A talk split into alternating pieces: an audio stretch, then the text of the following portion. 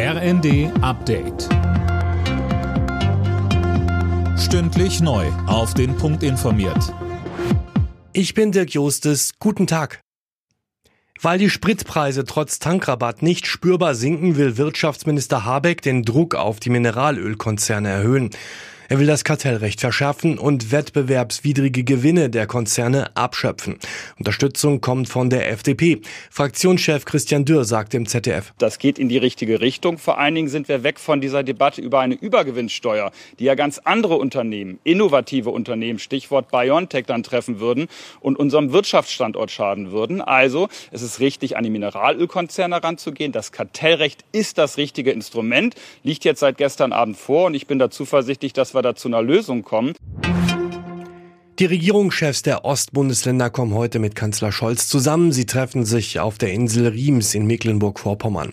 Bei der Konferenz geht es um die Energieversorgung und die wirtschaftliche Entwicklung im Osten. Friedensforscher warnen vor einem erneuten atomaren Wettrüsten. Das Stockholmer SIPRI-Institut sieht schon jetzt klare Anzeichen dafür, dass der Rückgang der Atomwaffen seit dem Kalten Krieg beendet ist. Sönke Röhling.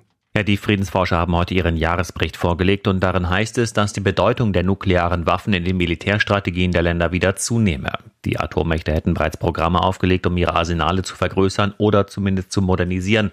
Und die meisten von ihnen würden auch ihre nukleare Rhetorik verschärfen und Atomwaffen in ihren Militärstrategien wieder stärker berücksichtigen.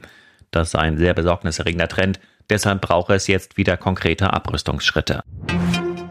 Die 100 größten börsennotierten Unternehmen der Welt haben ihren Wert erneut steigern können. Der lag zuletzt bei insgesamt mehr als 35 Billionen Dollar.